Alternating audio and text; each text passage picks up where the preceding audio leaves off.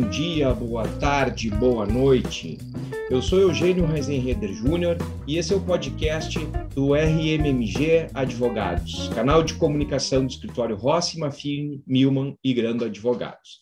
Neste espaço, nós discutimos sobre as principais temas da atualidade com personalidades interessantes e que têm muito a nos contar. Informações, percepções, e análise sobre o que impacta na vida das pessoas, das empresas e das instituições estão sempre na nossa pauta. Os episódios do podcast RMMG estão disponíveis no Spotify, no canal do RMMG Advogados. E a programação é compartilhada nos perfis do escritório, no Facebook, no Instagram e também no LinkedIn. E hoje, o nosso bate-papo vai tratar de um tema muito importante, que envolve superação, preconceito, mercado de trabalho, aceitação e empatia.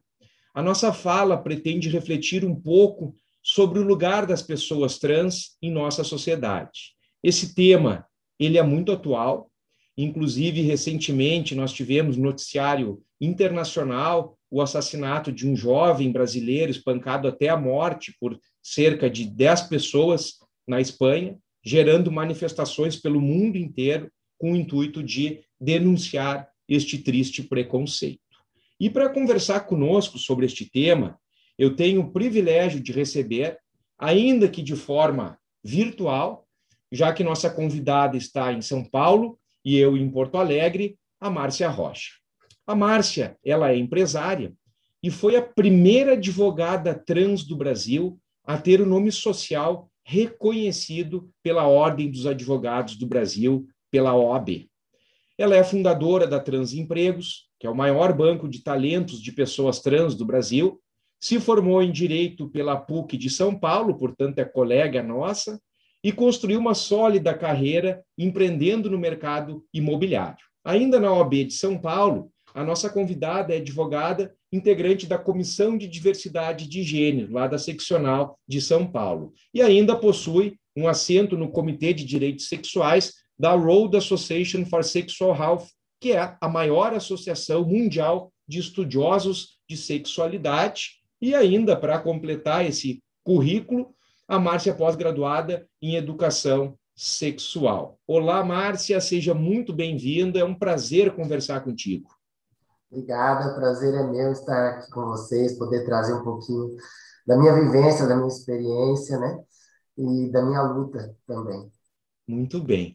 Márcia, o assunto, assim, ele é extremamente é, instigante, a gente tem é, muita conversa, há muitas dúvidas, há muitos tópicos a esclarecer, e parece que uh, essa conversa nunca foi tão oportuna assim, né? As últimas notícias que nós tivemos por todo uh, o mundo, notícias aqui que uh, impactaram bastante no âmbito do nosso estado, do Rio Grande do Sul, nas últimas semanas, a própria questão desses protestos ao longo né, de, de, de, de muito tempo que isso acontece, mas a questão está cada vez mais gerando uma pauta para o debate. E aí, Márcia, nesse aspecto, né, e principalmente para o leigo como eu, para as pessoas que não têm esse conhecimento uh, sobre esse universo, sobre o próprio conceito e significado, a gente tem muita dúvida, assim, Márcia, como, por exemplo, né, uh, uh, conceitos envolvendo o transexual, o transgênero, o cisgênero, né, a própria questão de siglas que envolve, ora a gente escuta falar em LGBT, ora em LGBTQIA+, se não falei errado. Enfim, tu podes, Márcia, nos esclarecer um pouquinho uh, uh, para o leigo o que, que a gente precisa saber? Uh, esses conceitos importam? Tem diferença? Então, é, essa, essa sopa de letrinha ela vem muito por conta de demandas, de movimentos sociais. Então, quando as pessoas se unem com características semelhantes para demandar do poder público direitos, enfim, né? É, elas normalmente põem uma letra, né? Ou dão um nome para aquele movimento.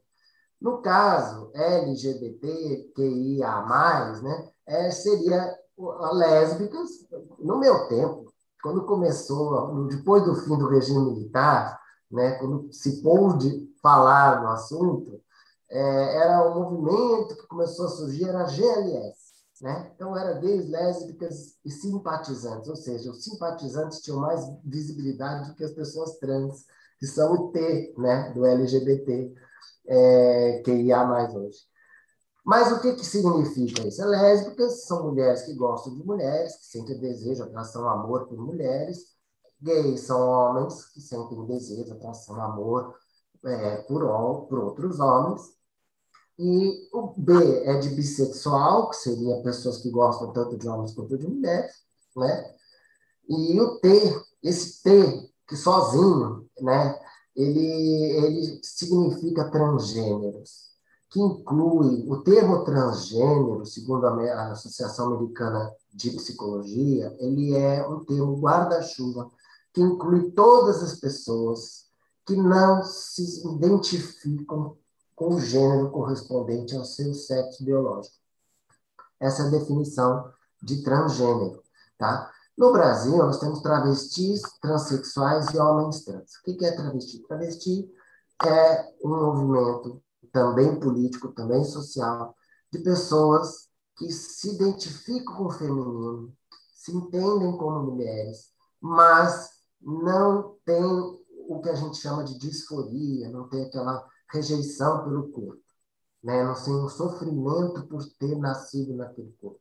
Basicamente, todas essas letrinhas têm exceções, não é definitivo, tem, é, é, é são, são, é, gera, são generalidades assim, para facilitar a compreensão.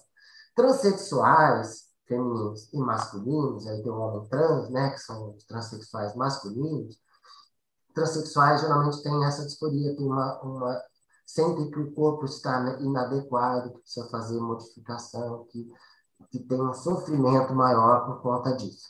Basicamente, seria essa, é, essa diferença. Agora, é, transexuais e homens, a gente, o que é uma mulher transexual ou uma travesti? Uma pessoa que nasceu com sexo biológico masculino, mas de, sempre se identificou ou se identifica profundamente com o, o gênero feminino. Né? Então, nasceu no sexo masculino, se identifica com o feminino. O homem trans é o contrário, nasceu no sexo biológico feminino e se identifica com o, o, o sexo, o, o, gênero masculino. Né? Então, é, é, basicamente LGBT é isso. Né? O que, o I, o A, mais, e o mais, que é todo o resto, né, que pode surgir, é, são outros movimentos que foram surgindo depois, o que é de queer, são pessoas que não se identificam nem como homem nem como mulher, uma coisa meio definida.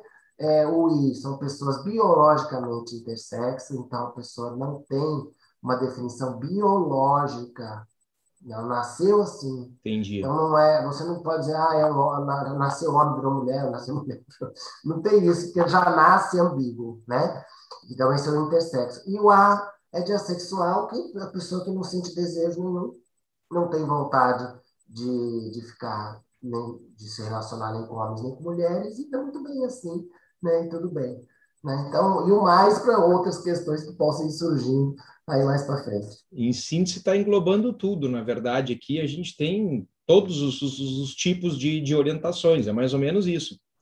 É. Então, orientação sexual que a gente chama de orientação é, é no sentido de bússola para onde o teu desejo aponta. Ah, né? Então, lésbicas e gays, eles têm, é, é, são questões de orientação sexual. Né? Pessoas, é um homem sente atração, desejo, amor por outro homem. Perfeito. Ou mulher. Né? No caso, as mulheres por mulheres.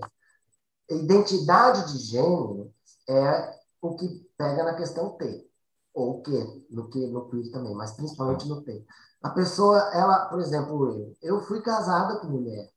Eu, eu, digo, eu gosto de brincar que eu sou uma travesti lésbica, né? Porque eu me identifico como travesti e gosto de mulheres. Eu sou bi, na verdade. Eu gosto, já fiquei com homens também, já até namorei, mas não deu tão certo porque eu prefiro mulheres, né? E então as pessoas ficam, mas como pode? Porque dentro da cabeça das pessoas, elas acham que uma pessoa trans é, é um gay exagerado, ou uma lésbica exagerada que virou um homem trans.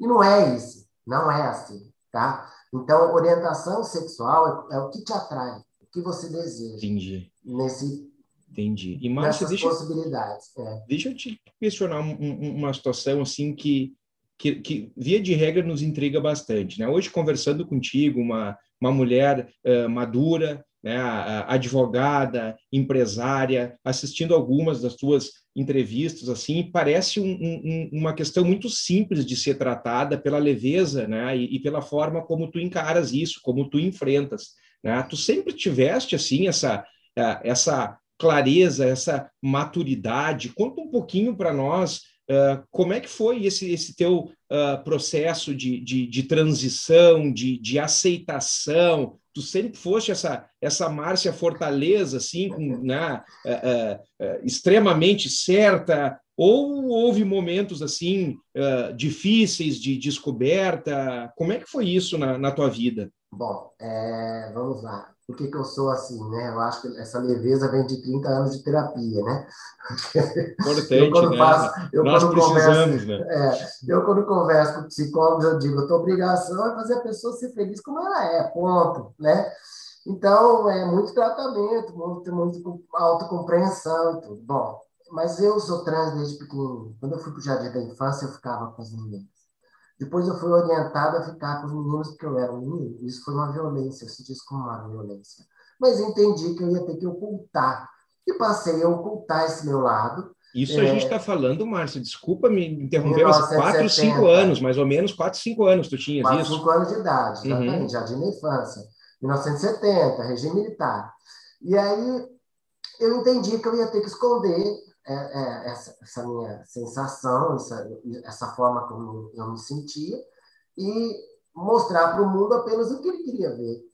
E aí eu passei, a, mas eu não, eu tinha vontade. Então eu me montava, me vestia com a roupa da minha mãe, da minha irmã, me maquiava escondido. Isso foi durante a adolescência, infância e adolescência quase toda. Com 12 anos, os corpos das meninas, das minhas colegas começaram a mudar e eu queria que eu Eu vi uma travesti, fui conversar com ela, ela me disse que ela tomava, eu comecei a tomar pílula anticoncepcional, hormônios femininos, e meus seios começaram a crescer. E aí, meu pai percebeu um dia, né, a camiseta branca da escola, e me levou no médico, e o médico me pressionou, eu tive que contar. E eles me convenceram a parar e ficar no armário. Né? E a tua família, Márcia, era muito tradicional, assim, religiosa? Como é que era isso? É. Então, a família da minha mãe é muito religiosa, né? Sempre for, todos sempre foram muito religiosos. Do meu pai ele não era tão religioso, mas é, ele, mas o resto da família sim. Mas ele era uma pessoa muito esclarecida para a época, muito, né?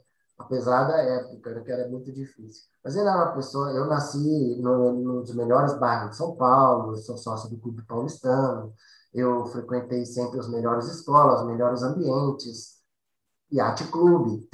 então, uhum. você tem uma ideia de onde eu cresci. Mas quando eles me convenceram a parar, com 14, 13 para 14 anos, é, eu continuei levando uma vida dupla, ocultando isso, né? E aí, quando terminei o colegial, fiz faculdade, fiz estágio na Defensoria Pública, tive meu primeiro emprego como advogada numa das maiores imobiliárias do Brasil, e aí tinha acabado o regime militar. Então, a tua pergunta foi como eu, como eu, como eu lidei com isso. Uhum. Eu lidei muito mal, porque, no primeiro, não havia informação alguma. Nós não tínhamos acesso a livros, a filmes. No regime militar tinha censura, Sim. não podia ter. Né? Quando acabou o regime militar, eu estava entrando na faculdade terminei a faculdade, tive meu primeiro emprego, veio para o Collor. Parou todo Sim. o mercado imobiliário, fui morar nos Estados Unidos, fiz curso de inglês, voltei, me casei, tive minha filha, me divorciei, depois casei de novo. Bom, para resumir a história, para não ficar uma história muito longa, porque quem quiser pode ver, tem livros, tem filmes, tem YouTube, tem de monte por aí. É, o, que eu, o que é mais importante para o direito é o que eu digo o seguinte: quando eu tinha 14 anos, com meu pai, o médico, me convencendo a parar com a imunização, se eu tivesse continuado, porque é o que eu queria, eu não seria nada. Eu não teria acabado o colegial, eu não teria entrado na faculdade de Direito, não teria feito estágio, não teria jamais tido meu primeiro emprego. Muito provavelmente eu não estaria nem viva. E isso não é justo. Sim. Fiz terapia a vida inteira, lidei com essas questões a vida inteira, é, meu pai sempre me disse, muitas vezes na minha vida eu quis me assumir, ele sempre me reprimiu, não faça isso, não, não, não conte, não conte, mas ele sempre disse, não conte, ele nunca disse não seja, ele me aceitava como eu era, desde uhum. que fosse uma coisa só minha. velada. Isso, Aceitava isso, internamente, é... na verdade, uma forma de, de proteção também, é, na concepção deles. Isso. Exatamente. exatamente. Hum. Para a época, é totalmente compreensível. Claro. Ele foi, ele foi certo, eu estava pensando nisso, inclusive, ontem.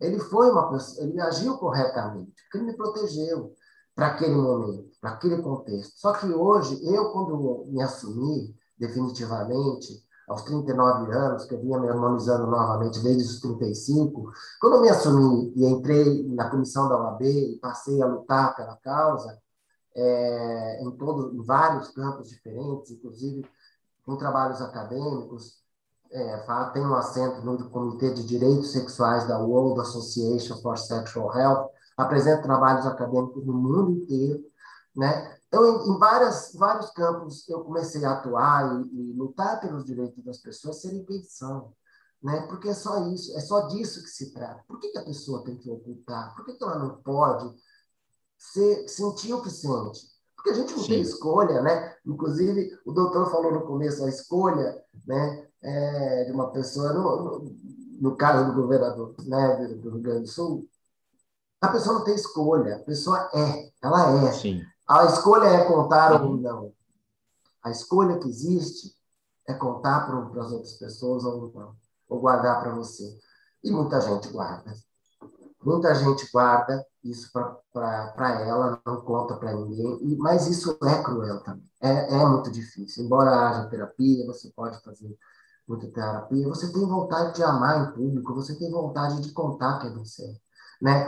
Uma questão que eu sempre coloco é que as pessoas cis, que não são trans, elas acordam de manhã, elas vão para o trabalho, elas pegam um ônibus, elas andam na rua, vão no cinema, conhecem alguém, namora, dá um beijo no cinema, dá um beijo no restaurante, sai para passear de mão dada.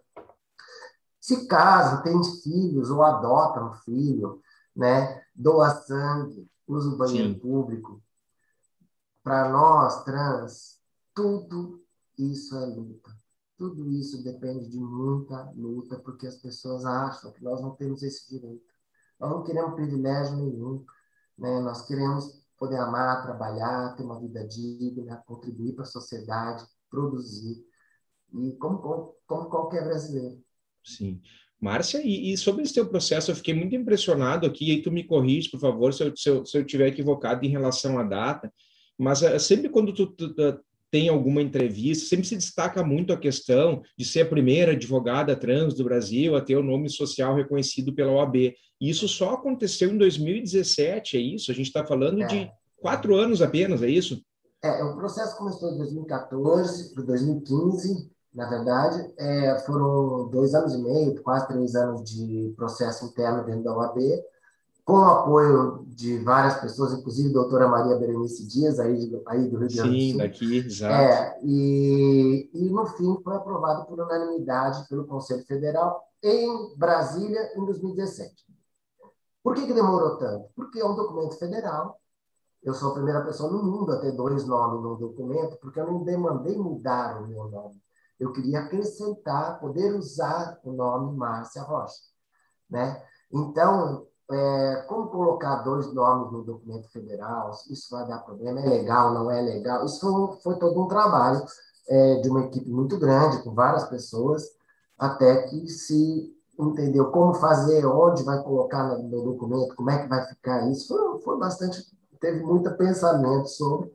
Então, é, no fim, de 2017 foi aprovado pelo Conselho, em 2018 eu peguei minha carteira e alguns meses depois o, o Supremo concedeu a, a deu a decisão de que pessoas trans poderiam fazer alteração de nome certo no documento sem necessidade de judicializar, porque até então só judicializando, né? Sim, a gente tem, Márcia, assim, a, a, concepção e a gente verificando, o nosso meio jurídico, né, Márcia, ele é um, um meio que por si só ele já é marcado pela forma, né, pela solenidade, né, a gente tem um, um ainda todo um rito próprio, né, a gente aconteceu, uh, na verdade, muito agora durante a pandemia, a gente é, examinou algumas cenas assim inusitadas por conta de sessões online, né, de sustentação, de audiência, é, e algumas vezes até mesmo assim alguns questionamentos do tipo, poxa, eu estou em casa, será que faz parte mesmo, efetivamente, eu tenho que estar com um terno, com uma gravata? Então, são coisas assim meio que banais. E eu fico pensando assim, né, é, como que é no nosso meio jurídico, né, em que a gente tanto uh, uh, fala em Constituição Federal, a gente fala em princípio da isonomia, de igualdade, de uma forma tão bonita, mas eu te pergunto, uh, tu achas que dentro do meio, para nós, né, advogados, nós colegas, que deveríamos ser pessoas supostamente mais esclarecidas, né, já que nós somos estudiosos da lei e que tanto se fala de igualdade, de não, de não discriminação, de combate à discriminação, uh, isso, na verdade, tu, tu verificas assim, dessa forma, ou, na verdade, tu entendes que isso é uma coisa muito uh, uh, formal? Então, eu fui a primeira trans também a fazer, a fazer sustentação no Tribunal de Justiça de São Paulo, né?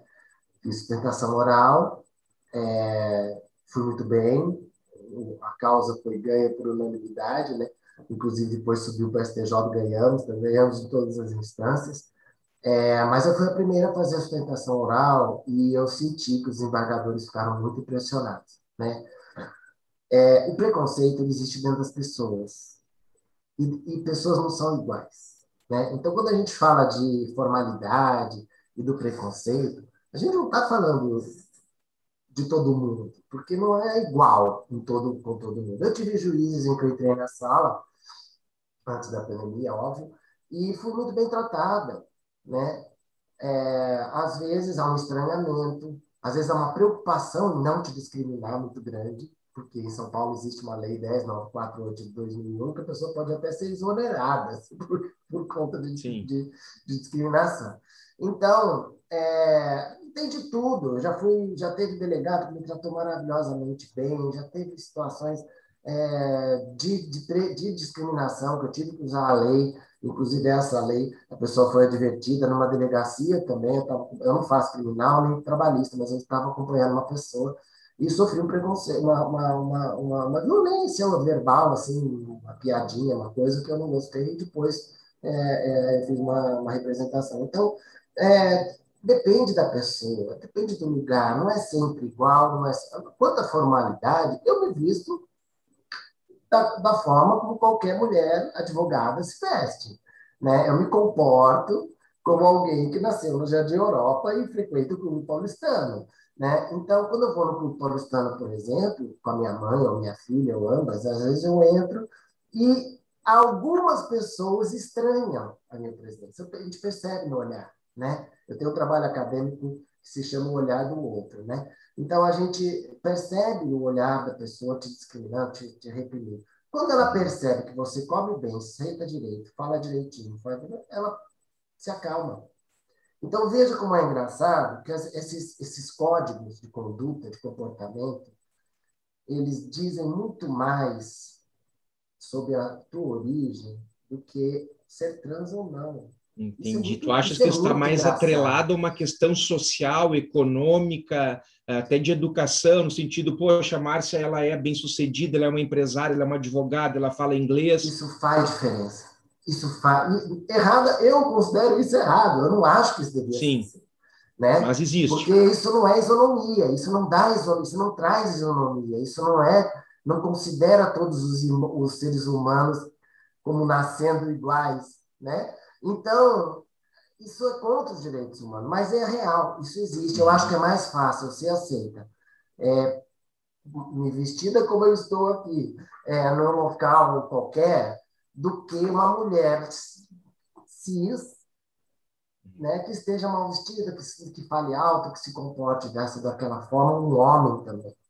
Então, existem, eu acho que a gente precisa sim rever todos esses valores, que a gente precisa questionar tudo isso, mas o fato que é assim, né? Lógico que eu posso morrer, eu digo sempre isso, eu posso morrer andando na rua, eu nunca fiz mal para ninguém, eu tenho três empresas, eu gero riquezas, eu pago impostos, eu nunca fiz mal a ninguém, eu vou sempre a público e digo, duvido que vocês achem alguém que fale mal de mim, que eu enganei, que eu ultrapassei, qualquer coisa assim. Mas eu posso morrer, tomar um tiro, simplesmente por ser eu, estar andando na rua. Né? Isso é a realidade. Porque existem pessoas intolerantes que são violentas e que não aceitam a existência por ignorância. Mas eu posso simplesmente morrer. É fato. Eu sei, eu lido com isso no meu dia a dia. Né? Cada vez que eu saio de casa, eu penso que eu posso não voltar. Né? Está melhorando. O doutor falou São Paulo. Sentes uma, uma, uma evolução é. visível, sim, assim, sim, em relação ao assunto. Sim, sim, sim. Eu, mas ainda acontecem situações estranhas, situações é, desagradáveis, ainda acontecem. Mas nós temos que lidar com isso, nós somos quem somos, né? Então, Sim. enquanto nós não conseguirmos mudar o mundo, a forma como o mundo nos vê, nós estamos aí sujeitos a, é. A isso. Falaste, né? falaste, Márcia, uma coisa que me chamou bastante a atenção, assim, do, do olhar do, do, outro, né? A gente está falando aqui, na verdade, de, de um elemento de alteridade, um elemento de empatia. Isso no âmbito do direito do trabalho em si é alguma coisa muito presente, né? Nessas relações mais próximas, e, e, talvez se tenha algum aspecto positivo da pandemia que possa ter contribuído, né, eu acredito que as pessoas uh, tenham um, um, adquirido um pouquinho mais de, de sensibilidade para analisar sob o, a perspectiva do outro também. Né? E um assunto que é assim muito caro para mim, e como uh, eu comentei contigo, né, nós somos colegas aqui, eu, professor da PUC aqui do Rio Grande do Sul, de Direito do Trabalho, a gente trata muito, a gente discute muito em sala de aula uh, sobre a questão do mercado de trabalho, né, Márcia? E, e a gente sabe que há uma dificuldade hoje uh, muito evidente já, claro, por toda a crise econômica decorrente da pandemia, mas fico eu imaginando em relação ainda às pessoas que sofrem preconceito. Então, fora a dificuldade que já seria evidente, né, que qualquer cidadão uh, encontra, imaginamos então uma situação em que uh, a gente já tem esse, esse preconceito uh, dentro da sociedade, né? Isso uh, é algo muito presente. E aí, Márcia, nesse sentido aqui, eu queria falar um, um pouquinho desse assunto do, do, mercado de trabalho, da inserção no mercado de trabalho, fazendo um link já com a empresa que tu foste fundadora, que é a Transempregos, né? Uma empresa de 2013 que buscou justamente, eu acredito, a partir da tua uh, experiência e da, do teu olhar sobre essa questão a buscar essa inclusão de, de pessoas trans no universo empresarial. É, é mais ou menos isso? Então, na verdade, a Transempregos nem é empresa. Nós não temos nem CNPJ. A gente não cobra nada nem de, das empresas e nem de quem é contratado. É trabalho voluntário, principalmente meu. Depois de 2018 para cá, Maite Schneider, que é, é do Paraná, tem trabalhado mais do que eu até na causa, ela assumiu o, o transemprego na linha de frente, hoje é ela que toca, e mais algumas pessoas que fizeram site, que vão atrás de algumas outras questões, que são é, é, também colaboradores, tudo gratuito, tudo de graça, nós nunca ganhamos um centavo, nunca cobramos nada de ninguém. Então, não é empresa, é um projeto que tem como finalidade ajudar pessoas trans a se inserir no mercado de trabalho e hoje nós atingimos, anteontem, 1.050 empresas. Né? Nós começamos o ano com 600, nós estamos em 1.050, queremos atingir 2.000 antes do fim do ano. E a quantidade de vagas e pessoas transcontratadas todos os dias é enorme, cada vez maior. Né? O ano passado, com crise e pandemia, ainda foram 707 pessoas transcontratadas, né? isso que nós temos registro. E uh, eu acho que a pandemia até ajudou, na verdade, essas pessoas. Por quê? Porque muitas pessoas, nós tínhamos muita vaga em São Paulo, mas nós não tínhamos vagas no interior, no Nordeste, no Norte. E com a pandemia, muitas, muitas empresas abriram vagas para trabalho online. Então, muitas pessoas, sei lá, do Mato Grosso, puderam trabalhar, pessoas trans puderam arrumar um emprego aqui em São Paulo. Então, é uma mudança que está acontecendo que eu acho que, em grande parte, ajudou muitas pessoas a conseguirem seu emprego. Agora, antes de nós, antes do transemprego, antes de 2013, não existia contratação de pessoas trans. Ponto. Né? Você podia ter uma ou outra pessoa extremamente capacitada que depois fazia a transição, estando empregada e a empresa acabava aceitando e tal. São poucos casos, existiam alguns que eu, que eu conhecia, mas é, a coisa toda surgiu conosco mesmo. A gente, essa ação afirmativa de trazer as empresas multinacionais para hoje nós temos mais de 100 multinacionais parceiras, né? Se você pensar uma, pensa numa gigante, é parceira nossa. Então, isso fez com que as outras empresas fornecedoras também começassem a se preocupar em contratar a diversidade como um todo, não é só trans. Nós trabalhamos só com trans, mas nós temos parceiros de questão de raça etnia, de mulheres, de pessoas com deficiência. E aí, mas o nosso foco é trans. E, e aí veio crescendo e hoje chegamos onde estamos e queremos mais, né? Precisamos empurrar isso adiante, porque nós, nós temos 24 mil currículos, 40% com curso superior. Puxa, muito expressivo, né? Pois é, ninguém imagina isso, nem nós, nem eu imaginava, quando nós levantamos, nós ficamos pasmos, assim, porque é, é, é, a imagem que a gente tem, a visão que a gente tem de pessoas trans, até pouco tempo atrás, a gente só via pessoas trans na prostituição, na rua, uhum. né? Só que tinham muitas pessoas no armário, tinham muitas pessoas que fizeram a transição com o apoio da família e, e puderam ter outra história, né? Muitas pessoas. É, e outras que conseguiram estudar, conseguiram trabalhar é, nesses últimos 20 anos, 25 anos, que, quando começaram a mudar essas coisas. Começou a mudar essa, essa, essas questões. Mas principalmente nos últimos 10 que foi quando nós começamos a conquistar direitos. Em 10 anos, nós conquistamos todos os direitos. Né? Todos os direitos que nós temos hoje. É, é tudo muito recente, de 2011 né? para cá, adoção, união Estado, casamento, doação de sangue, nome social para pessoa, nome e registro de, é, é, de pessoa de, de, sexo e nome nos no, no, no, documentos, é, doação de sangue, né? de doação, isso é recente, criminalização da homofobia, todos os direitos conquistados só no judiciário, todos muito recentes. Né? Então, Sim. isso dá segurança para as pessoas se assumirem, dá segurança para a pessoa sair do armário, dá segurança para a pessoa vislumbrar uma possibilidade de vida, que é o que a gente quer levar para elas. Que bacana. Márcia, a gente está aqui com o nosso tempo incrivelmente passou assim muito rápido. A conversa está muito boa, está muito leve. Assim, eu estou uh, aprendendo muito com, contigo, com a tua experiência. Uh, e, e, eu não, não, queria finalizar antes de, de, de te perguntar uma questão um pouquinho mais técnica e aí na verdade mais jurídica, mas assim no âmbito do direito do trabalho, por exemplo, hoje a gente tem uma legislação bastante avançada, e quando tu falaste do teu projeto, né, que não é uma empresa, é um projeto, é um verdadeiro agente integrador, na verdade, né? A, a Transempregos, ela faz essa integração, né, entre a pessoa e a empresa. É, é, o que faz um órgão integrador dentro de um contrato de estágio, mais ou menos. Né? E no âmbito da legislação trabalhista, a gente tem, é, inclusive, há uma fiscalização assim relativamente é, intensa perto da dimensão que tem o nosso país, mas a gente tem uma lei de cotas que trata de jovens aprendizes nas empresas, né, e há um percentual estabelecido na CLT em relação a isso, e a gente tem também lá na lei previdenciária uma cota para a contratação de pessoas com deficiência. Né? Eu queria saber de ti, assim, por último, qual é a tua visão sobre essas uh, políticas afirmativas? Tu achas que, que faz sentido uh, alguma política nesse,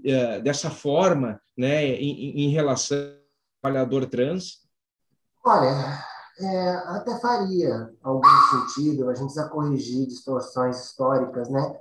Com relação à raça, etnia, mulheres, PCD, pessoas com deficiência e LGBT. Mas é, nós temos conseguido sem isso, porque aprovar qualquer lei hoje, em qualquer Câmara, seja municipal, estadual, federal, a gente não consegue, porque o preconceito está ali dentro das pessoas, né? Então a gente precisa primeiro, eu acredito, é uma visão minha, primeiro nós vamos mudar a cabeça das pessoas, conscientizar e conscientizando a sociedade da nossa, que a nossa existência não causa mal a ninguém, que a gente não quer destruir a família, que a gente quer ter família, né? Que o outro pensa que, que a gente não quer que a pessoa deixe de pensar como ela pensa, nem sentir como ela sente, nem acreditar Exato. no que ela acredita religiosamente. Tenha a religião que você quiser, Não tem problema nenhum, a gente não quer ir contra isso, a gente não quer destruir a sua família. A gente quer sim, se você tiver um filho LGBT, e ele vai ser, não há o que se fazer, que, que exista um pouco mais de acolhimento, que exista, alterna, exista alternativa de, de existência para essa pessoa, né? E, a, então, é isso que a gente, essa é a nossa luta, entende?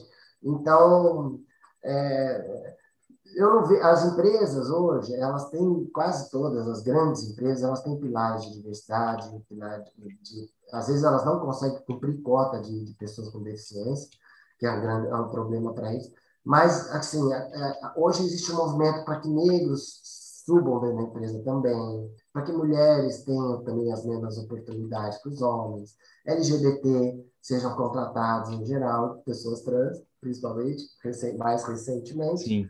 E essa é a nossa luta, é isso que a gente demanda, uma sociedade integrada. Nós temos 56% de negros, nós temos 52% de mulheres, nós temos 14, 16% de pessoas de, de LGBT, não se sabe o número exato, porque não existe pesquisa, mas se estima, é, dizem 30, 20, 30% de pessoas com deficiência. Né? E aí, você, se você pegar essas minorias, quem não é minoria? Quem que não é Sim. Essas minorias? Entende? Quer dizer, é um homem branco, de classe média, cis, hétero, de classe média, católico, praticante, né? É, que estudou nas melhores escolas, que fala inglês, estudou inglês desde pequeno. Perfeito. Quer dizer, essa pessoa, quantas pessoas? É 10% da população. Então, não é a minoria, 10% da população. E quem é que é? Então, é o quê? Maioria? 10% Sim. da população? Então, é, uma, é, um, é um contrassenso. E a gente, a gente dá privilégios e oportunidades para 10%. E pretere 90%. Isso não é inteligente, isso não é bom para a sociedade, isso não é bom para as empresas, isso não é bom para ninguém. As empresas, entendendo isso, vêm mudando e o lucro aumenta com diversidade. Isso é comprovado com, com pesquisas. Então, Sim. É, é, por aí. Que legal. Márcio, eu quero te dizer que aqui no escritório, né, essa, essa conversa nossa de hoje contribuiu, uh, sem dúvida, né, não digo um pouco mais, mas muito mais para a nossa evolução evolução enquanto profissionais, advogados, evolução principalmente como seres humanos. Né? E aqui no escritório, eu queria te dizer que a gente tem o nosso squad de diversidade e inclusão, e esses temas têm sido pautas nossas ao longo de todo o ano. Né? E a gente busca uh, uh, aprender um pouquinho mais, e, e com essa fala e com essa contribuição, com a tua luta, com essa experiência que tu nos brindaste hoje, eu tenho a maior certeza de que isso vai contribuir um pouquinho mais para mostrar a essas pessoas que não conhecem e que não conseguem enxergar uh, uh, essa normalidade que a gente precisa ter e principalmente né, que a gente tenha um, um, um, uma consciência de alteridade. Né? Eh, eu quero te agradecer imensamente por essa nossa conversa, por esse nosso uh, bate-papo. Então, fica aqui registrada a nossa gratidão né, e nosso respeito à tua história, à tua fala. Te sinta sempre convidada quando quiser bater um papo conosco. O nosso squad de diversidade de inclusão aqui, a gente está aprendendo, a gente está promovendo uh, estudos para que justamente a gente consiga compreender um pouquinho melhor isso, para conseguir ajudar nessa conscientização tão importante. Tá? Então, nosso muito obrigado, Márcia. Foi uma satisfação uh, conversar contigo. E ficamos então com mais uma edição do nosso podcast do RMG, conversando hoje então com essa personalidade, essa colega, a doutora Márcia. Muito obrigado e até o nosso próximo episódio. Muito obrigado, Márcia.